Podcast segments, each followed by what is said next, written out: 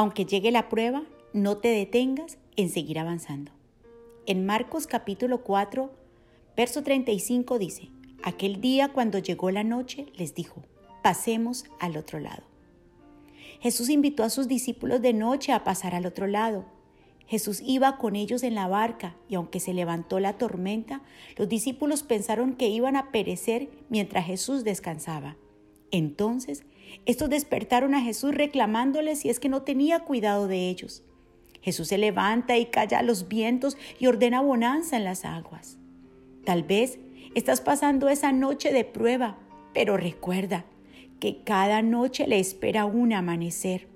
En lo que tienes que asegurarte es que Jesús vaya contigo en tu barca, o sea, tu vida. Porque Él peleará por ti. Él dará la orden a la tormenta que se calme. No te quedes estancado por la prueba de la noche. Atrévete a cruzar al otro lado. Los procesos te ayudarán a ser más fuerte, a depender de Dios. Podrás ayudar a otros y a traer madurez a tu vida. Toda prueba o proceso tiene su buen propósito. No mires esto que es para perecer.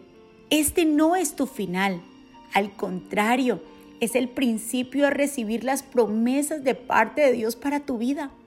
Cuando Jesús y los discípulos pasaron al otro lado, ellos presenciaron un milagro sobrenatural y fue la liberación de un hombre que estaba endemoniado al cual nadie podía libertar. Este vivía desnudo y en sepulcros. En Marcos capítulo 5, verso 15 registra esta historia. La gente estaba atónita y cuando observaron a aquel hombre, estaba sentado, vestido y en su juicio cabal.